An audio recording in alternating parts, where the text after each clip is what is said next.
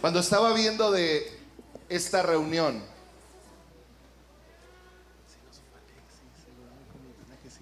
Dios puso en mi corazón que predicara a un hombre que toda su vida ha sido marcada por el servicio.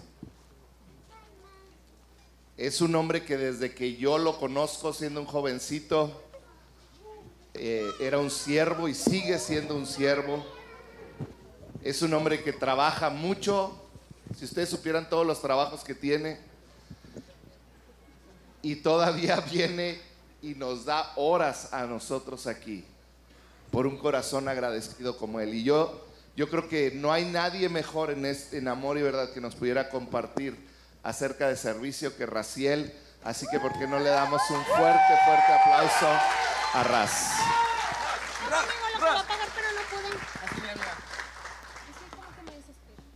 Muchas gracias, George, por esa intro. Estoy muy feliz de estar aquí con ustedes. Y nada más, si hay niños todavía aquí en el auditorio, pueden pasar ya a sus salones. Ahí tenemos diferentes clases para ellos. Y gracias, George. Gracias por, presentarme así, por darme un espacio aquí. La verdad es que somos compañeros de, servicio desde hace muchos años y yo, yo, siempre he dicho esta frase, bueno, se la he dicho a él y se las quiero decir delante de todos. A George, es un honor servir a Dios bajo tu mando. Muchas gracias. Ha sido un honor servir a Dios bajo tu dirección. Y me gustaría si pudiéramos orar, ¿les parece? Ah, Estamos muy felices de tener una reunión de servidores y tener tantos servidores. Ahora, si tú hoy vienes por primera vez o no estás sirviendo en un área, no te preocupes, eres bienvenido aquí. Planeamos esto para que tú también te sientas cómodo aquí y no, no hay problema. Y si dices, oye, es que está padre ser servidor, quiero servir, al final también en el área de, de información puedes este, anotarte para empezar a servir. Y me gustaría que oráramos por, por tres cosas, en parte porque me gustaría que oráramos por las peticiones que nos llegaron en línea y, o, que anotaron aquí, ya, no sé cuál es su origen, pero me ayudarías a orar juntos por ellos y aquí las voy a leer. Y también por el mensaje. ¿Estamos bien? Ok. Ah, Padre, te damos gracias por esta noche, Dios. Gracias por tu presencia en este lugar. Gracias Dios porque nos permites servirte Dios, honrarte, adorarte. Gracias Dios. Dios en este momento ponemos delante de ti la vida de Karen García que tiene un embarazo de alto riesgo. Oh Dios, toma el control de ese embarazo, Dios. Y es un milagro en la vida de Karen, Dios. Guárdala, Dios. Guarda, guarda su matriz y ayuda al bebé a poder desarrollarse bien y que, que no pase nada. Dios, que, que ella esté guardada en el hueco de tu mano, Dios, y bendice, bendecimos a Karen y a la vida que tiene en ella, Padre, en el nombre de Jesús. Y también te pedimos por Sara Orozco, que está pasando ahorita un proceso de quimioterapia. Dios, obra, Dios, que, que este proceso resulte en vida y que pueda quedar totalmente desaparecido ese cáncer, Padre. En el nombre de Jesús, haz un milagro y nosotros creemos que el nombre de Jesús es mayor que el nombre del cáncer, Padre. Y te damos gracias por tu presencia hoy y te pedimos, Dios, que tú hables a nuestras vidas, Padre, que tú hables a nuestro corazón. En el nombre de Jesús. Amén. Amén, amén. Ah, bueno, estoy muy contento de poder compartir en una noche de servidores. La verdad es que mi vida ha sido marcada por personas que han servido y, es impresionante, pero yo, yo recuerdo cuando en mí nació el anhelo de servir a Dios, fue por una maestra que tenía en una reunión de matrimonios. Era una reunión de matrimonios, una jovencita de 16 años preparaba una clase para tres niños y nos daba una clase y probablemente nadie sabía que lo estaba haciendo y probablemente nadie nunca supo que lo hizo, pero cuando yo aprendía de Dios de una manera tan divertida, dije, yo quiero hacer esto por el resto de mi vida. Yo quiero dedicarme a enseñar a la gente de Dios. Y yo tenía ocho años, pero me encantaba, me encantaba. Entonces, no, nunca consideres como que, ay, ah, es que nadie se da cuenta de lo que hago. Es más, Jesús dijo, nadie, los que se dan cuenta ahí tienen su recompensa, pero si no se dan cuenta, mejor, porque tu recompensa está en los cielos. ¿sí? Entonces nunca tomes en poco lo que haces, porque tú no sabes cómo puede impactar una pequeña acción en la vida de una persona, ¿verdad? A veces pensamos, no, los cristianos que, que son como famosos y en este tiempo hay como con las redes cristianos famosos ah, son de mucho más impacto. Pero sabes, alguien un día les habló a ellos de Jesús. Y, ah, y tú no sabes quién es, pero tú no sabes si tú estás cuidando a un niño que un día va a predicarle a miles. Y ni siquiera sabes si a la persona que le estás hablando va a ser alguien que va a levantar una familia donde un día va a salir un gobernante con temor de Dios, ¿no? Entonces no tenemos claro el impacto de lo que hacemos, pero sabemos que mientras estamos sirviendo a Dios, Dios está obrando. En 1988, no, 98, salió una película, ah, yo ya estaba grande para ese tiempo porque la pude ver, pero que se llamaba Bichos. ¿Recuerdan esa película de Disney y Pixar? Creo que era la segunda o la tercera película de, de Disney. Y en esa película había unos saltamontes que llegaban cuando ya cuando los bichos, bueno, las hormigas, cuando las hormigas habían recogido toda su comida, ellos llegaban y se la llevaban toda y le dejaban poquito a ellos. Y estaba leyendo una historia y, la historia, porque todas las buenas historias empezaron en la Biblia, ¿eh? todas las grandes historias, todas las grandes verdades a Dios se le ocurrieron primero. Entonces, esta idea de como hasta de saltamontes venía en la Biblia y te lo quiero leer. Y es en jueces 6 del 2 al 6. Dice, Ah, te, voy a leer unos cuantos versículos, pero vamos a llegar a la plaga de Saltamontes. Dice, como los madianitas los maltrataban, está hablando el pueblo de Israel que era maltratado por los madianitas, los israelitas se escondían en los cerros, entre cuevas y escondites. Cada vez que los israelitas tenían algo sembrado, venían los madianitas, los amalecitas y la gente del este y los atacaban. Acampaban en los territorios de los israelitas, se quedaban ahí y destruían sus cosechas. Además se llevaban sus ovejas, sus bueyes y sus burros. No les dejaban nada que comer. Eran tantos los que venían con sus camellos que no se podían contar. Parecían una plaga de saltamontes, pues todo lo destruían y hacían sufrir mucho a los israelitas. ¿sí? Entonces, esta idea de como una invasión de saltamontes que se roba la cosecha era algo que ya estaba viviendo el pueblo de Israel por los madianitas. Ahora imagínate eso, tú estás trabajando, siembras, haces el trabajo de la cosecha y cuando vas a disponer del fruto de tus manos, alguien viene y se lo roba.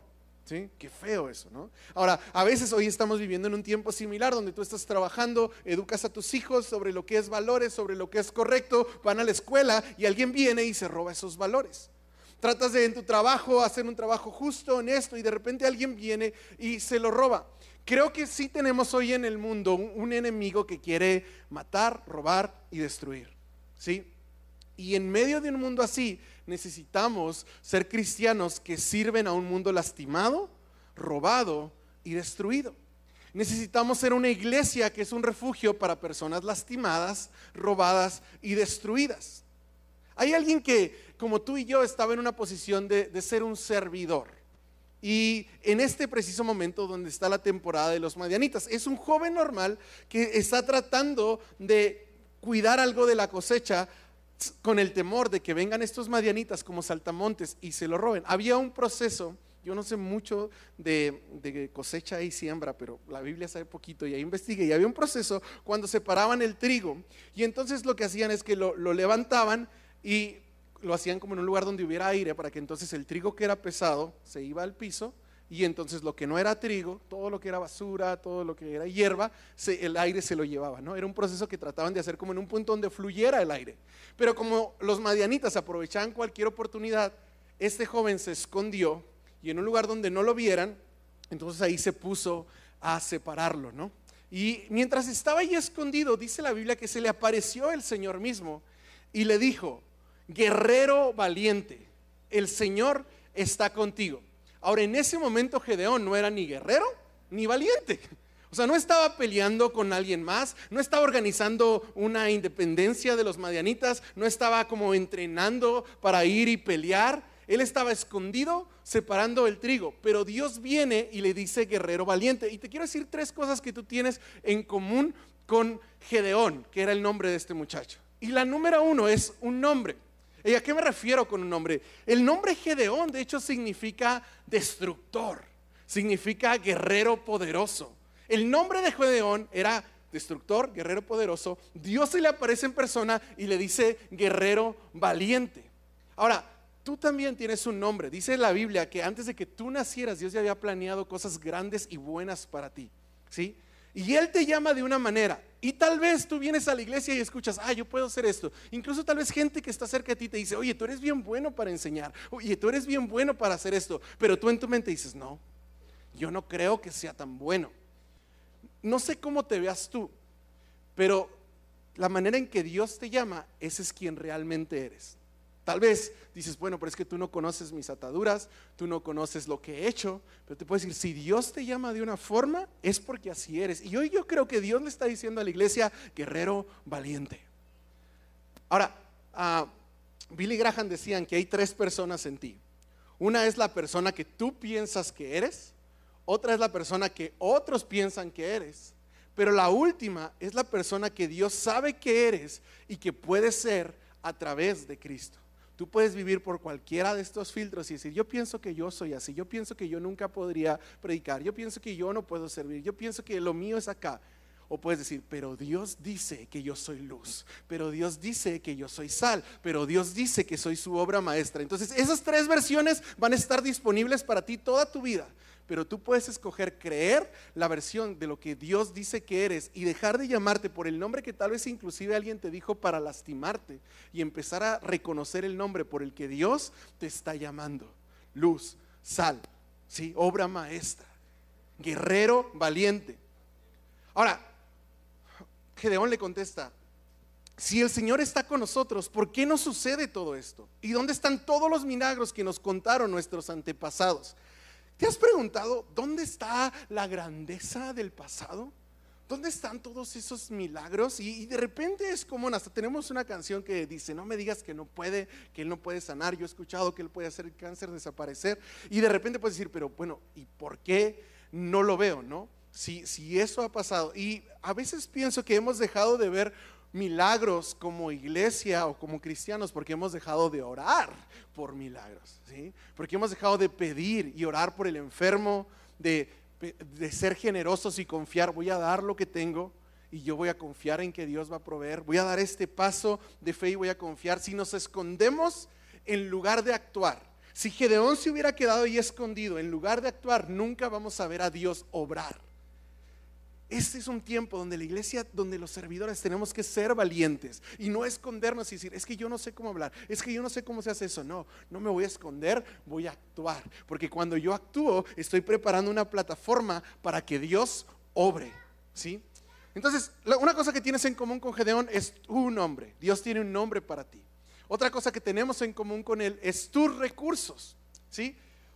Jueces 6:14 dice, ah, cuando, bueno, cuando, cuando Gedeón le contesta, cuando Gedeón le dice, oye, ¿por qué no ha pasado esto? Pienso y digo, si yo fuera Dios le diría, pues ¿quién eres tú para andarme preguntando por qué lo hago o no lo hago, no? A ver, últimamente Gedeón, yo soy Dios y vine a hablar contigo. Pero algo que me encanta es nuestro Padre Celestial. Y lo podemos ver aquí su carácter, porque Gedeón le contesta, ¿y por qué ya no veo los milagros? ¿Y por qué no veo estas cosas? Y Dios dice esto, la palabra de Dios. Dice, entonces el Señor lo miró. ¿Y no es increíble? Que no tenemos un Dios que tú le contestas y te da la espalda. No tenemos un Dios que cuando dices, ¿por qué pasa esto? Dios te dice, ay, no te voy a estar explicando y me voy. Pienso que esto es como un padre que cuando ve a su hijo chiquito y su hijo preguntándole, el papá lo que hace es lo ve. E, e, solo estos dos versículos son impresionantes. Dios está consciente de tu existencia. Dios está consciente de tus preocupaciones. Dios te ve. Hoy, en este momento, Dios te está viendo. ¿Y sabes cómo te ve? Te ve con una sonrisa. Tal vez tú mismo te ves con decepción. Tal vez tú te ves como que, ay, podría ser más, esto no lo hice bien. Pero Dios te ve. Ese es nuestro Padre. Él te ve. Y aunque Él está consciente de tus temores y de tus miedos, Él no va a desechar la misión por tu temor. Él no va a decir, ah, como te da miedo, entonces no lo vas a hacer. No. Él dice, es que yo sé cómo te llamas y yo sé qué recursos tienes. Entonces dice que el Señor lo miró y le dijo, ve con la fuerza que tienes y rescata a Israel de los madianitas. Ahora, Dios sigue siendo, dando el mismo llamado y Dios te dice, ve con la fuerza que tienes y rescata a tus compañeros del trabajo. Ve con la fuerza que tienes y rescata a los niños que estás enseñando. Ve con la fuerza que tienes y rescata a la gente a tu alrededor. Y no porque tengamos la capacidad de rescatar, pero está hablando de yo tengo un propósito para ti en el lugar donde estás pero yo solo sé cantar, con eso puede hacer cosas Dios, pero yo solo puedo limpiar. Tú sabes lo importante que es que este lugar esté limpio y si no hubiera gente que viene y limpia con un corazón tan humilde, este lugar no sería agradable para estar. Habría gente que ni entraría y diría, ¿cómo voy a entrar ahí a escuchar de Dios? Pero hay un grupo de servidores que ponen su corazón en una escoba, en un trapeador y con la fuerza que tienen rescatan personas cada día cada semana que están aquí. Entonces Dios te dice a ti también, hey, con la fuerza que tienes, con lo que tienes en la mano, ve y rescata personas. Y esa es una parte del recurso. Y tú puedes decir, bueno, pero no soy tan bueno, ¿no? sé si está esta fuerza que tengo, pero no me siento seguro. Y por eso viene la siguiente parte que Dios le dice, ok, ve con la fuerza que tienes y rescata a, a Israel de los madianitas. Y luego le dice, yo soy quien te envía. Entonces, una parte de tus recursos que tienes en común con Gedeón es que cada uno de nosotros tenemos una porción de fuerza única que tú puedes hacer. Cada uno tienes tus habilidades, tus talentos, tu sabiduría, tu prudencia, tu manera de ver las cosas. Hay, algo especial que Dios puso en ti. Esa es la fuerza que tú tienes. ¿sí? Pero el otro recurso que tenemos es que dice, yo soy quien te envía. Ahora en la Biblia hay un fuerte significado dentro de las palabras de yo soy, porque de hecho esa es la manera en que Dios se presenta la primera vez. Dice, es yo soy, porque Él simplemente es, Él no es como yo seré o yo he sido, sino Él es. Hay mucha fuerza cuando Dios dice, hey, yo soy, porque es el único que puede decirlo de una manera como eterna.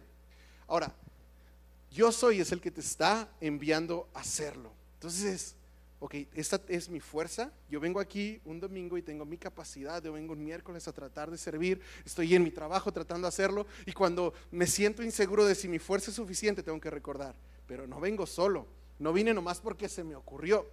Si Dios nos envía a hacerlo, Él va a proveer todo lo necesario para que puedas hacerlo.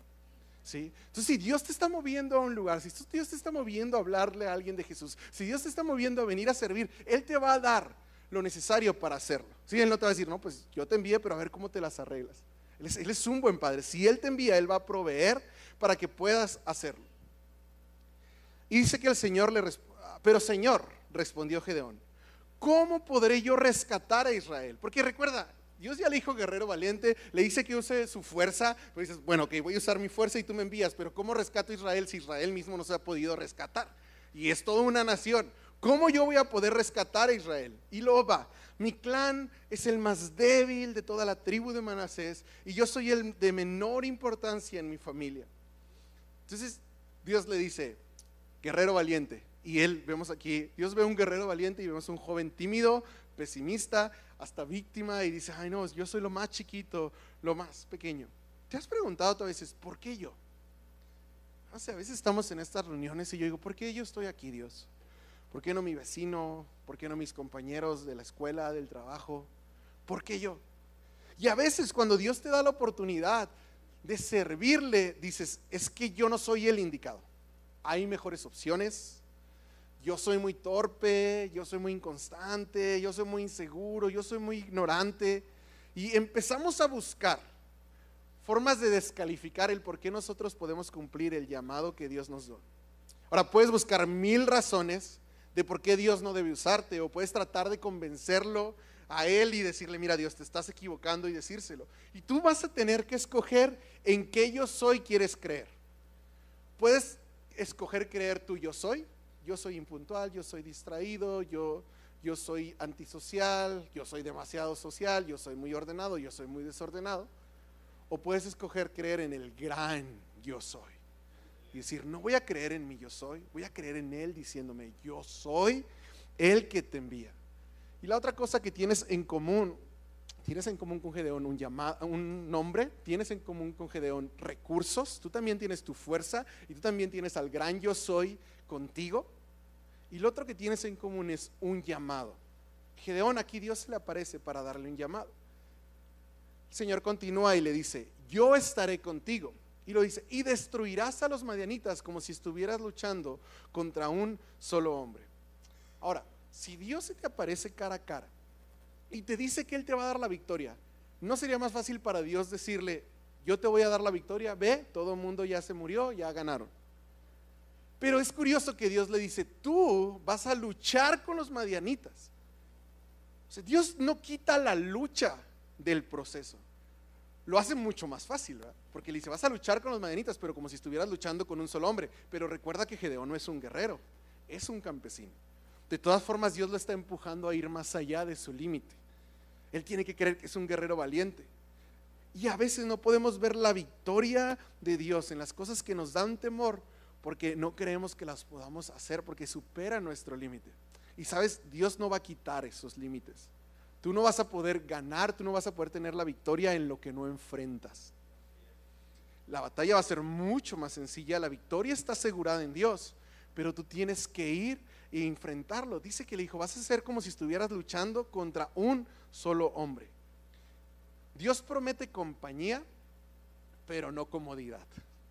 Nunca, en ninguna parte de la Biblia Dios te dice, oye, ven, sígueme, ven, sírveme y vas a estar muy cómodo por el resto de tu día. De hecho, cuando Jesús les da la gran comisión a sus discípulos, les dice, por tanto, vayan, hagan discípulos de todas las naciones, bautícenlos en el nombre del Padre y del Hijo y del Espíritu Santo, enseñen a los nuevos discípulos a obedecer todos los mandatos que les he dado. Y termina diciendo, y tengan por seguro que estoy con ustedes siempre qué gran promesa. Dios está, Jesús está con nosotros siempre hasta el fin del mundo. No hay límite para su compañía, no hay límite para su presencia, Él está contigo.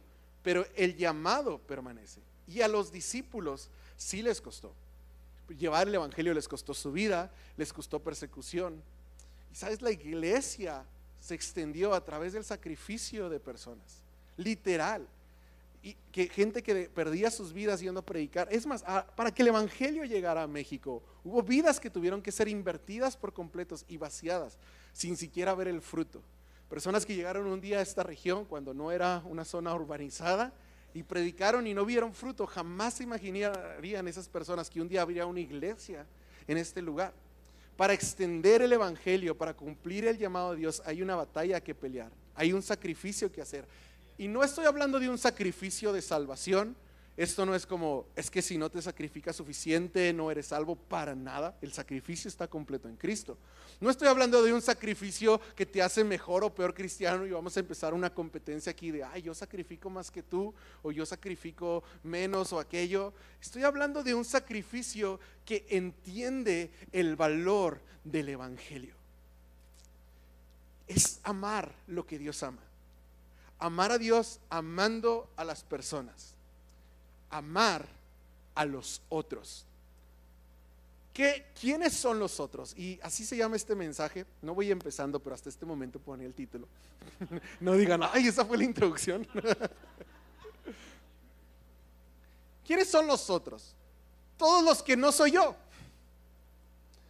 Y el llamado de Jesús fue siempre amar a los otros. De hecho, a través de tus relaciones con las personas, tú puedes saber cómo está tu relación con Dios. No hay mejor terapia para el alma, para el proceso de restauración que el Espíritu Santo hace en el cristiano. No hay mejor ejercicio que puedas hacer que servir al prójimo, que amar al prójimo. Todos los hombres que fueron llamados por Dios fueron llamados por un propósito para servir a los otros. Porque a veces nos gustan las promesas de Dios y dice, sí, yo quiero esa promesa. Pero cuando Dios daba esas promesas, las daba en medio de un llamado para servir a los otros. Cuando Dios llamó a Abraham y le dice, ok, deja tu tierra, deja tu parentela, ve a una tierra, ¿qué le dice? El llamado para los otros era para bendecir a todas las naciones de la tierra. No era porque te quieres, y claro que Dios lo bendijo, pero el propósito principal del llamado de Abraham era iniciar esta historia de redención que ves en toda la Biblia y era para poder a través de la fe de Abraham bendecir a todas las naciones de la tierra. Cuando Dios llamó a Moisés, ok, Moisés había escapado, pero ya tenía 40 años, tenía su familia bien establecida, él no necesitaba ir a rescatar al pueblo de Israel. Dios lo llama en medio de una zarza y le dice, he oído el clamor de mi pueblo, por eso tú vas a ir y los vas a liberar. Cuando Dios llamó a, Moisés, le dio un llamado para salvar a los otros. Cuando Dios llamó a Josué, Josué ya había servido, Josué tenía cerca de 80 años. Había servido 40 años a Moisés. Y Dios lo llama para ir y entregar la tierra prometida a los otros. Cuando Dios llama a Gedeón, lo que acabamos de leer, Dios lo llama para salvar a los otros.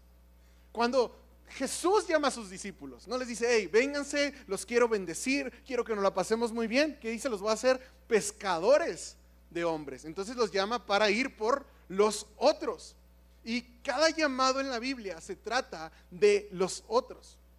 Jesús vino para buscar y salvar lo que se había perdido. El rey de reyes no vino aquí a proclamarse rey, no vino a hacer una campaña política, ni siquiera escribió un libro, no hizo panfletos de publicidad, sígueme, yo soy el camino, ven a mi iglesia. Él vino para buscar y salvar lo que se había perdido, él invirtió su tiempo en todos menos en él. Y hoy hay corrientes humanistas que hablan de lo importante que es cuidarte. Y claro que es importante cuidar tu cuerpo, tu salud emocional, tu salud física, para poder bendecir a los otros. Porque tu cuerpo es la manera en que tú puedes llevar el Evangelio a todo donde vas. Es tu herramienta principal para predicar y bendecir a los otros. No, no es para que tú estés cómodo. Servimos a los otros por la necesidad de nuestra ciudad. Jesús proclama este profecía de Isaías que dice, el Espíritu del Señor está sobre mí porque me ha ungido para llevar la buena noticia a los pobres, me ha enviado a proclamar que los cautivos serán liberados y que los ciegos verán y que los oprimidos serán puestos en libertad. ¿Sabes? Nuestra ciudad tiene pobres, tiene cautivos, tiene ciegos y tiene oprimidos, físicos y espirituales.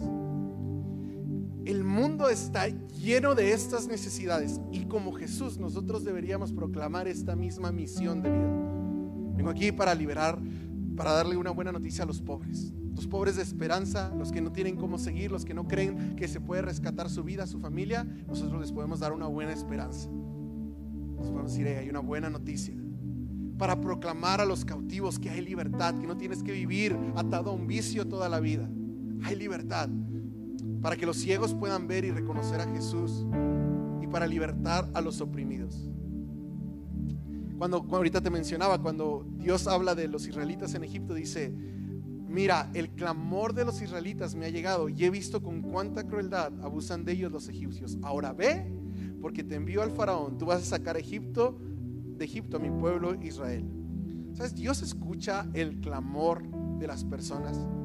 El pueblo de Israel en ese tiempo hasta era idólatra, pero Dios escucha cuando la gente clama a Él. Y esta ciudad ha clamado, ha llorado de dolor por sangre inocente que se ha derramado, por circunstancias horribles que han pasado aquí. ¿Sabes? Dios escucha el clamor de Ciudad Juárez, pero por alguna razón, en su glorioso poder, Dios dice, ahora tú ve a rescatar a Ciudad Juárez de las fuerzas que lo han estado oprimiendo, de los pensamientos que lo han tenido atrapado. Y Dios te dice, yo voy a estar contigo y nunca te voy a dejar y nunca te voy a desamparar, pero no es un mensaje de comodidad es un mensaje de valentía. Decirte, hey, guerrero valiente, hay una ciudad que, que te necesita. Y me preocupa que a veces seamos muy pasivos ante la urgente necesidad de nuestra ciudad. El domingo el pastor utilizaba la, ilustración de un barco y decía, algunos en este barco que es la iglesia son pasajeros que vienen a disfrutar del servicio y está bien por un tiempo. Algunos después de un tiempo se dan cuenta y quieren ser tripulación y empezar a servir a otros. Pero a veces me preocupa que tanto tripulación como pasajeros veamos que gente se está ahogando abajo del barco y nosotros nos sentemos con el salvavidas a un lado. Y la persona se está ahogando ahí en el mar y dice, auxilio, tengo problemas en mi matrimonio. es que no sé cómo invitarlo a un grupo de vida, es que no sé. Auxilio, estoy a, punto de ser infiel, estoy teniendo este problema en mi trabajo. Y mientras el mundo a nuestro alrededor se está ahogando, nosotros podemos estar muy cómodos viniendo a la iglesia a ser tripulación o pasajeros, con un chorro de salvavidas en el barco y con mucha gente ahogándose alrededor. Pasajeros, estamos, hay gente ahogándose en el mar. Es tiempo de extenderles salvación tripulación de este barco. Hay gente ahogándose en el mar de esta ciudad. Es tiempo de extenderle salvación. Cada vez que tú vienes aquí, sirves, eres parte de eso, pero no se limita aquí. Tenemos que extender, tomar el salvavidas lanzárselos a las personas. Y a veces, sabes, hay gente que ya no está lista para tomar un salvavidas y regresar al barco o llegar al barco por primera vez. Y a veces va a requerir que algunos de nosotros entremos al mar y nademos con ellos. Pero decimos, ay, es que qué cansado. porque tengo que esforzarme tanto? Es que yo ya hice muchas cosas. Pero el llamado que Dios nos dio siempre ha llevado una batalla de por medio. Porque es la mejor forma de pulir nuestro corazón tratar con nuestro orgullo, nuestra inseguridad, nuestros temores. Y Dios dice, sabes, yo te amo tanto que hice un sistema donde salvamos al mundo y pulimos tu corazón. Y me conoces de una manera increíble. Un día vamos a estar cara a cara con Dios. Y hay un momento donde Jesús dice, cuando yo el Hijo del Hombre regrese, vendré como un rey poderoso primera vez vino humilde, pero esta vez va a venir como un rey poderoso, rodeado de mis ángeles, y me sentaré en mi trono. Imagínate eso, Jesús sentado en un trono como un rey poderoso, y tú vas a estar frente a él. Y luego dice que le va a decir a algunos, lo que ustedes hicieron para ayudar a una de las personas menos importantes de este mundo, a quienes yo considero como hermanos, es como si lo hubieran hecho para mí.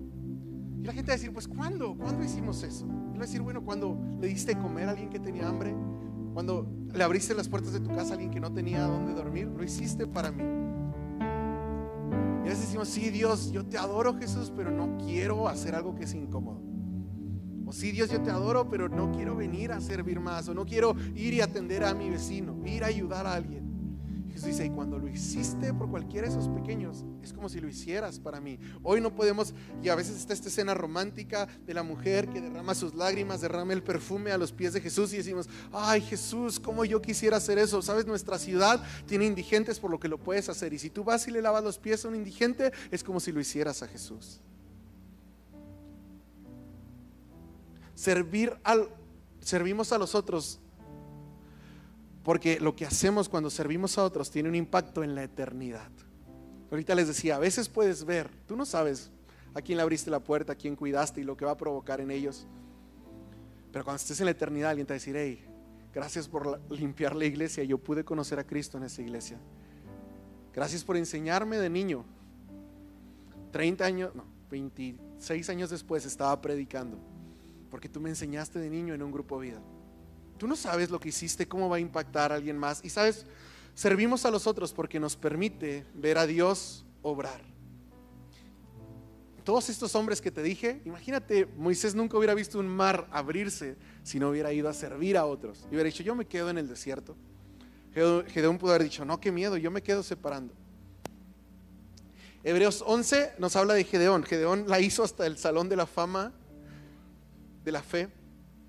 Dice Hebreos 11:32, ¿cuánto más les tengo que decir? Se necesitaría demasiado tiempo para contarles acerca de la fe de Gedeón y dices, ¿qué, qué, qué? ¿Fe de Gedeón?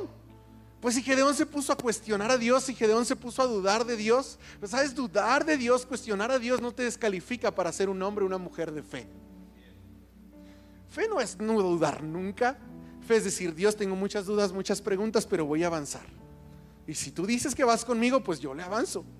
La, verdad no sé qué vas a hacer, ni creo que lo pueda hacer, pero yo voy a avanzar hacia donde tú me guíes. Lo más adelante, Hebreos 11:33, te voy a leer algo que me encanta, esto es de mis pasajes favoritos de la Biblia, porque nos habla mucho del poder de Dios y de cómo Él utiliza la fe para bendecir a su pueblo. Pero dice, por la fe esas personas, después de enlistar muchas personas destacadas en la Biblia, dice, conquistaron reinos, gobernaron con justicia, recibieron lo que Dios les había prometido, cerraron las bocas de leones, apagaron llamas de fuego, escaparon de morir a filo de espada. Su debilidad se convirtió en fortaleza. Llegaron a ser poderosos en batalla, hicieron huir ejércitos enteros. Hubo mujeres que recibieron otra vez con vida a sus seres queridos que habían muerto. Dices, wow, qué glorioso ver todo esto. Pues para ver todo esto te tienes que atrever a servir a los otros. ¿ah? Si tú quieres, yo quiero ver todo esto, pero nadie nunca va a poder ver a Dios obrar sentado en la comodidad de su sala. Si quieres ver a Dios obrar de todas estas formas, tienes que atreverte a dar un paso de fe y obedecer y servir a los otros, que es un contramensaje a lo que todo el mundo dice. no, es que tú tienes que cuidarte a ti y a tu familia, pero sabes, la grandeza de un hombre está por la cantidad de otros a los que estás sirviendo. Y entre más personas tú estás sirviendo, más Dios está trabajando con tu espíritu. Porque personas son difíciles, no son agradecidas a veces. ¿eh? Entonces dices, yo quiero ver todo eso, qué increíble, qué grande es la gloria de Dios, pero sabes, la gloria de Dios no siempre se ve tan gloriosa al principio. Porque lo dice, sin embargo otros fueron torturados porque rechazaron negar a Dios a cambio de la libertad, fueron ridiculizados, sus espaldas fueron laceradas con látigos, fueron encadenados en prisiones, murieron apedreados, los cortaron por la mitad con una sierra, los mataron a espada, anduvieron vestidos con pieles de ovejas y cabras, desposeídos, oprimidos y maltratados, vagaron por desierto y montañas, se escondieron en cuevas y hoyos de la tierra. Entonces, mientras algunos hicieron huir ejércitos, otros se tenían que esconder. Y los dos estaban caminando en fe. Mientras otros cerraron las bocas de los leones, otros eran descuartizados. Y los dos estaban sirviendo y creyendo a Dios.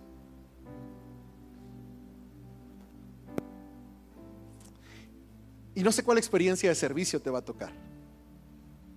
A veces tú dices, no, qué padre servir, la gente te agradece, me tratan muy bien.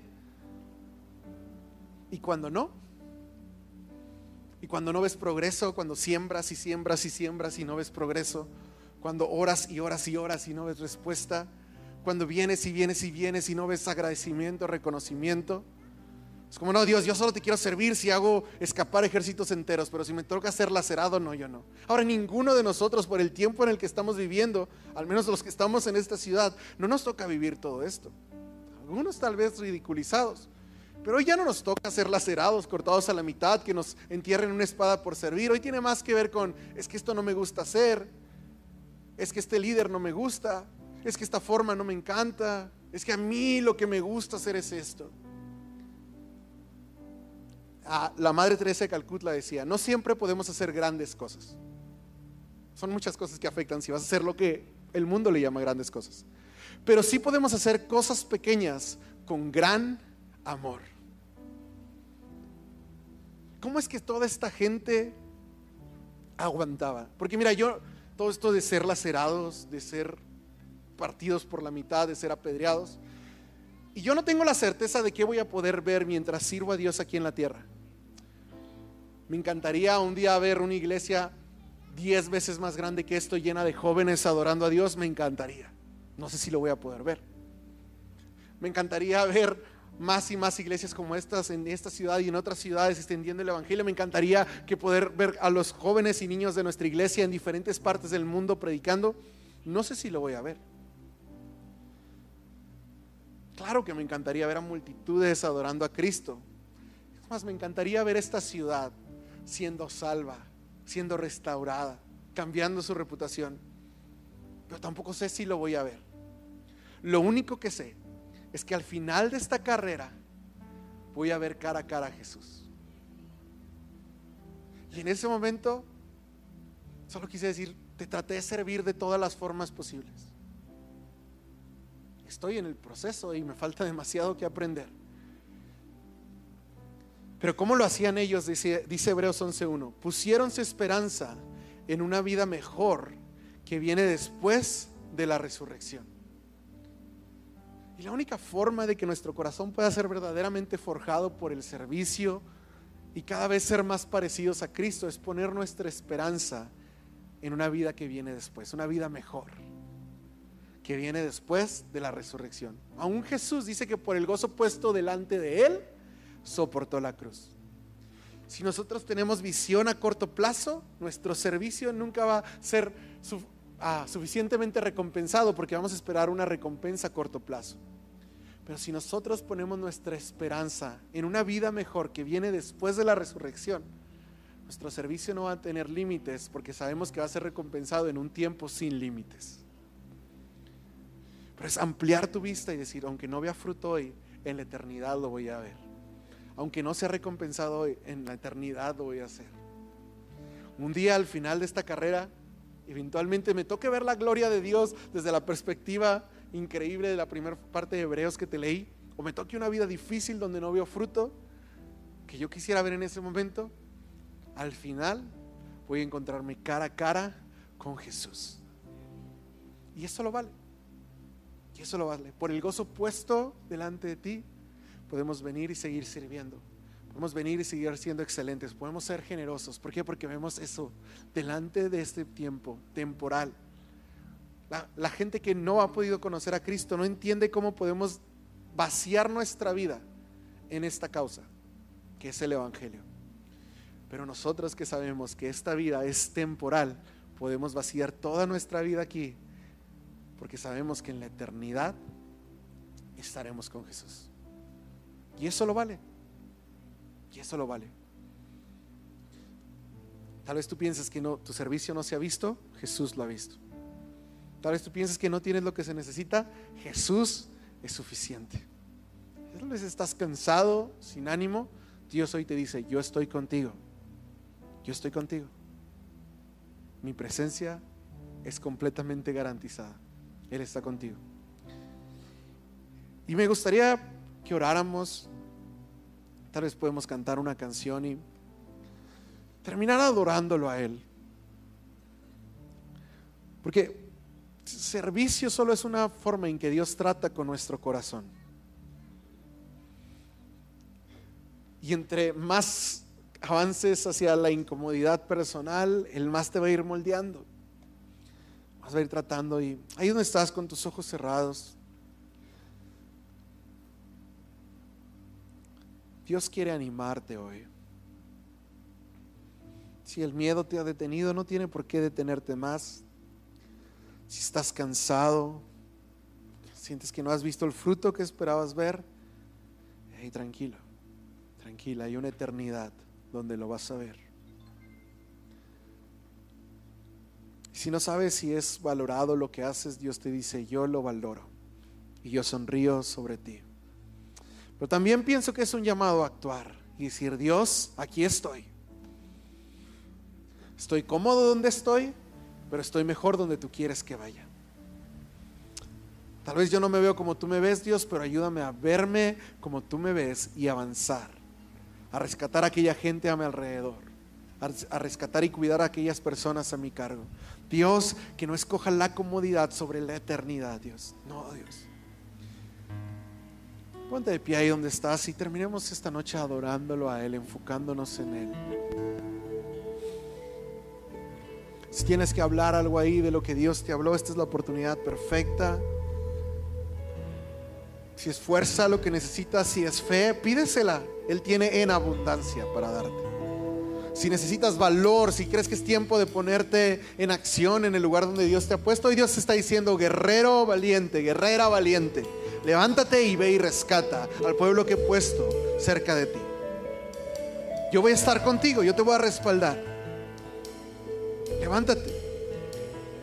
Si es aquí sirviendo, que es un desafío, dile, Dios, dame sabiduría, guíame en cada paso, pero no permitas que me frene y me detenga. Si es algo en tu corazón que has guardado rencor, amargura, este es el tiempo para decirle, Dios, perdóname. Porque di espacio a la crítica, porque di espacio al rencor, a la amargura, límpiame. Y si no sabes bien, dile, Dios, examina mi corazón, escudriña mis pensamientos y guíame a lo que tú quieres hacer en mi vida, en este tiempo, en esta ciudad. Porque Juárez necesita guerreros y guerreras valientes que se levantan a hacer luz, a hacer sal, a llevar el Evangelio y la verdad a esta ciudad. Dios, úsanos, aquí estamos.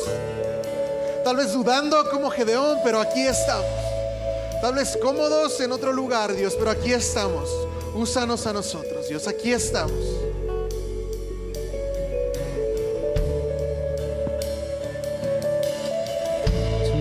salvaste, me perdonaste. Oh, gracias Cristo por Vamos a levantar una adoración de todo corazón al centro de nuestro servicio.